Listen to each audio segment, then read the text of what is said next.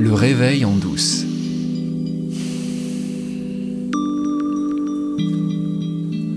Comme je vous le disais il y a deux semaines, je suis de retour d'une retraite en silence de dix jours dans un endroit totalement déconnecté du monde extérieur qui se situe dans Lyon et qui s'appelle Dama Mahi.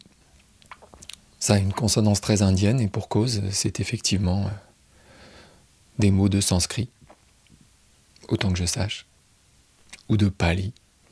Je ne fais pas encore bien la différence. Et euh, dans cet endroit, j'ai été initié à la méditation vipassana. Vipassana est encore un mot indien. Et je vais consacrer quelques épisodes à vous parler de cette expérience extraordinaire, au sens littéral, c'est-à-dire non ordinaire. C'est vraiment une expérience qui sort complètement de ce que nous avons l'habitude de vivre aujourd'hui, nous les Occidentaux. C'était un moment absolument exceptionnel et le premier sentiment qui me vient est un sentiment de gratitude, de gratitude infinie, à la fois pour avoir eu la chance de rencontrer cette euh, pratique, cette méthode, pour avoir eu la chance de la pratiquer dans des conditions incroyables, de confort. Les gens qui sont là sont vraiment aux petits soins pour que vous fassiez la meilleure expérience possible. Et puis la gratitude pour euh, les lignées de professeurs de sagesse qui ont amené du fond des âges de l'humanité cette pratique de la méditation jusqu'à nous. Pour ce premier épisode consacré à Vipassana, je vais vous parler surtout euh, de qu'est-ce que c'est et d'où ça vient. Et je vais tout simplement reprendre les termes de la brochure qu'on vous donne là-bas, parce qu'elle décrit très précisément et exactement l'expérience que vous faites là-bas. Qu'est-ce que c'est que Vipassana? Vipassana, c'est l'une des techniques de méditation les plus anciennes de l'Inde. Elle nous emmène des millénaires en arrière. Alors qu'elle était perdue depuis longtemps pour l'humanité, elle fut redécouverte il y a 2500 ans par Gautama, celui qu'on appelle aujourd'hui le Bouddha, mais qui lui-même ne s'appelait pas le Bouddha, il s'appelait Gautama. C'était un professeur de sagesse. Et il a redécouvert cette technique et l'a répandue dans l'Inde d'il y a 2500 ans. Vipassana, ça veut dire voir les choses telles qu'elles sont réellement. Si ça vous rappelle un truc, à savoir exactement ce que je viens partager avec vous ici, ben vous avez tout compris. Il s'agit de se réveiller. Alors est-ce que c'est vraiment un réveil en douce? On va voir. on va voir si c'est un réveil en douce. Mais en tout cas, c'est bien de ça qu'il s'agit. Vipassana signifie voir les choses telles qu'elles sont réellement. Alors par quels moyens on va voir les choses telles qu'elles sont réellement? La brochure dit qu'il s'agit d'un processus de purification mentale et d'auto-observation de soi. J'ai un problème avec le mot purification, mais je ne sais pas avec quoi l'échanger. Si je dis nettoyage, c'est pas mieux. Ces mots, purification et nettoyage, ils ont été euh, salis par l'histoire euh, récente, parce qu'on leur a collé souvent un autre mot, ethnique par exemple, purification ethnique, nettoyage ethnique. Donc là, je vais vous demander de faire abstraction de ça et de retourner au sens réel de purification ou de nettoyage. Nettoyer, purifier, c'est juste enlever la saleté. Et là, on parle de purification mentale. Donc on ne parle pas d'aller s'occuper de purifier les autres, on parle de soi-même et de ce qu'il peut y avoir à nettoyer à l'intérieur de soi-même. Et bien c'est ça, Vipassana. C'est de la désintoxication mentale. Alors avant de continuer, je vais préciser mon rapport à la méditation. La méditation, c'est quelque chose que j'ai découvert très récemment dans ma vie. Évidemment, j'en avais entendu parler, mais j'avais toujours pensé que c'était pas pour moi. C'est pas pour moi parce que j'ai un esprit extrêmement agile, extrêmement vivant, qui n'arrête pas de me balancer des pensées. Et si je m'assois et que je ferme les yeux, ce qui va se passer, ce n'est pas que je vais méditer, c'est que je vais penser les yeux fermés. Il y a quatre ans, après certaines découvertes que j'ai faites, et sur lesquelles je reviendrai plus tard, j'ai découvert euh, la méditation de pure conscience à travers une application qui a été créée par cet Américain, dont je vous ai partagé les vues sur euh, le libre arbitre, Sam Harris. Cette application s'appelle Waking Up, ce qui veut dire se réveiller. Il a créé l'application il y a 4 ans, et je l'ai tout de suite euh, téléchargée, et j'ai commencé tout de suite à l'utiliser. En quoi ça consiste? Sam enregistre tous les jours une méditation guidée. Vous pouvez choisir qu'elle dure 10 minutes ou 20 minutes, il y en a même des plus longues. Et donc qu'est-ce qui se passe? On vous demande de vous installer confortablement. On vous demande le plus souvent de fermer les yeux. Vous gardez un casque sur les oreilles ou alors vous mettez ça sur euh, votre enceinte. Et on va vous donner des instructions, des choses à faire pendant que vous avez les yeux fermés et que vous tentez de vous concentrer. J'ai fait ça pendant quelques semaines, sans obtenir de résultats réellement concluants.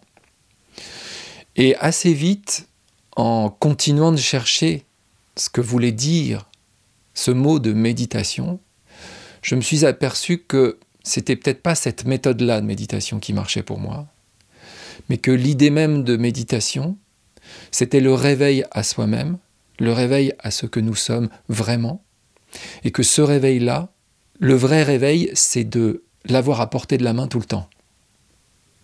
C'est-à-dire la possibilité dans toute situation de se rendre compte qu'on peut changer de niveau de conscience, qu'on a de la flexibilité dans la réponse, et que donc la méditation, ça consiste à se souvenir de qui nous sommes vraiment dans le fond, au lieu de vivre les expériences au premier degré de la conscience, ce que j'appelle le niveau de conscience Pierre Dac dans le troisième épisode de, ce podcast. Je suis moi, je viens de chez moi, j'y retourne.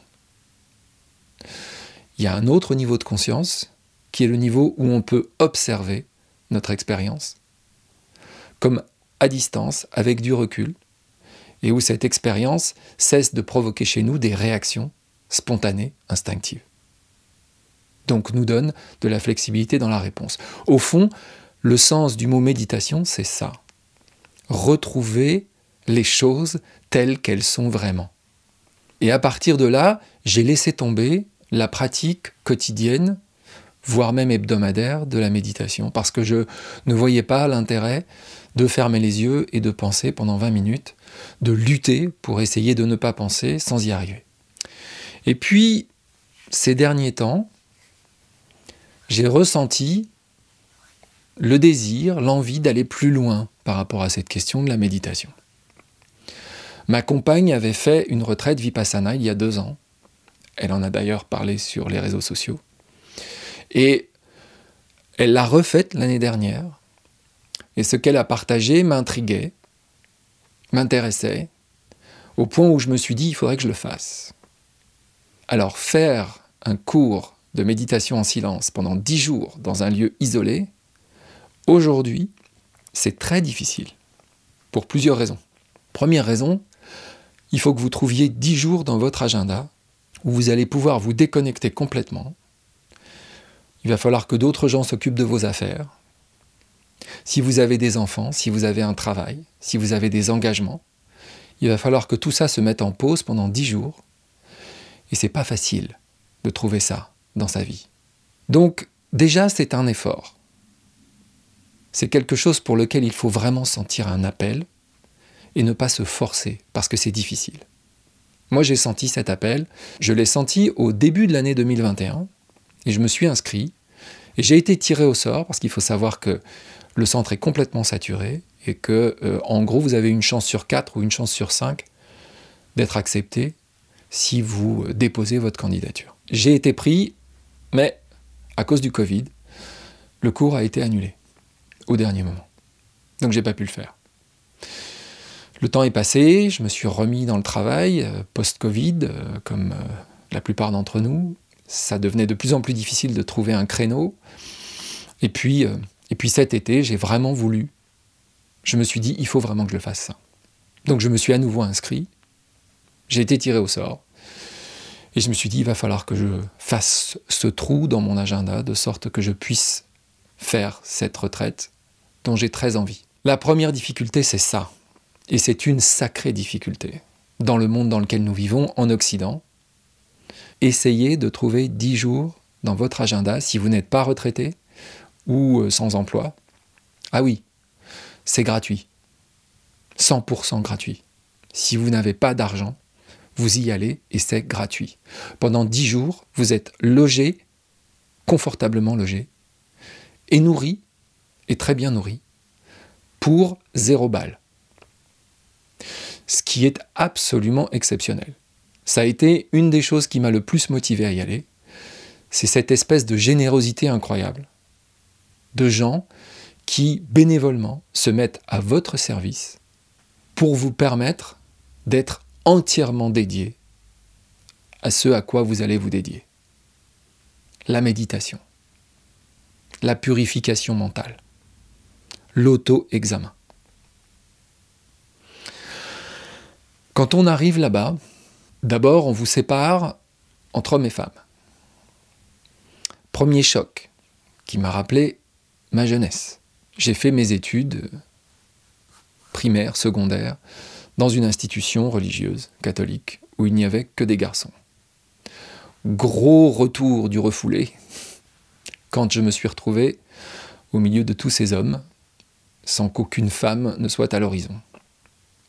Ça a été un premier contact assez rude. Je savais, je m'y étais préparé, mais le fait de ne plus voir aucune forme féminine autour de moi m'a fait comme un choc et rappelé euh, de très très mauvais souvenirs d'enfance et d'adolescence.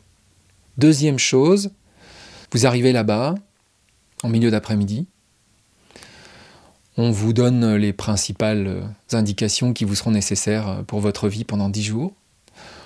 On vous attribue votre logement, donc une petite chambre avec une douche très confortable, extrêmement simple. Pas du tout une cellule monacale, ça ne ressemble pas à ce qu'on trouve dans un couvent. Quelque chose de très simple, mais de très confortable, bien chauffé, impeccable. À 18h, on partage une soupe, et à partir de là, le silence commence. On vous demande de vous mettre en silence, on appelle ça le noble silence. Et à l'intérieur de ce noble silence, il y a le fait que on vous demande de ne pas avoir de contact, y compris oculaire, avec les gens qui sont autour de vous. Pour certains, c'est l'enfer. Pour moi, là aussi, ça m'a ramené dans mon enfance.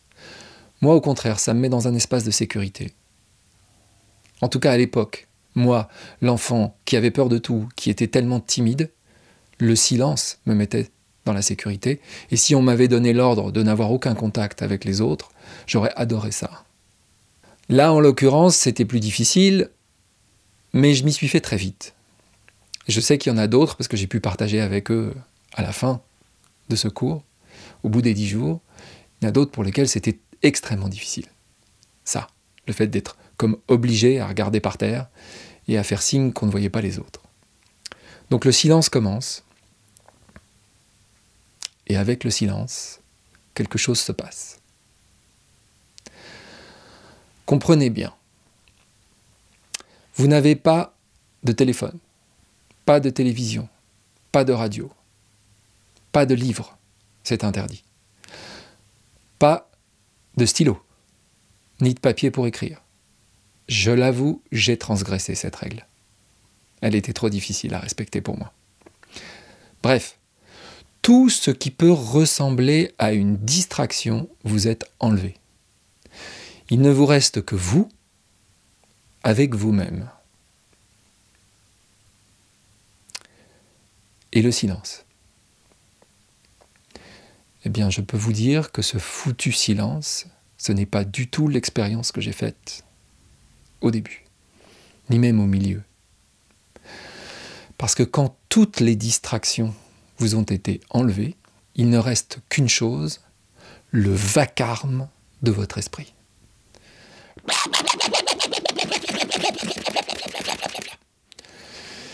Et cette réalisation, ce constat, a été traumatisant pour moi.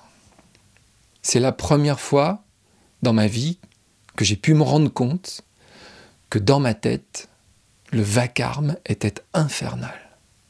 Je me suis dit, je suis venu faire l'expérience du silence et je fais l'expérience du vacarme.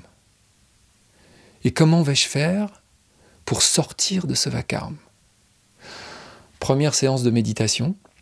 Nous sommes dans le grand hall de méditation de Damamai, qui est une sorte de hangar hein, ou de gymnase, mais très confortable. Nous sommes tous et toutes, car les femmes sont là, mais les femmes sont à droite et les hommes sont à gauche. Nous sommes tous installés comme des bouddhas sur des tapis. Et on nous demande d'observer notre respiration et de nous concentrer sur l'air qui rentre par nos narines et de ne faire que ça. Et qu'est-ce qui se passe? La même chose que ce que j'avais expérimenté avec Samaris.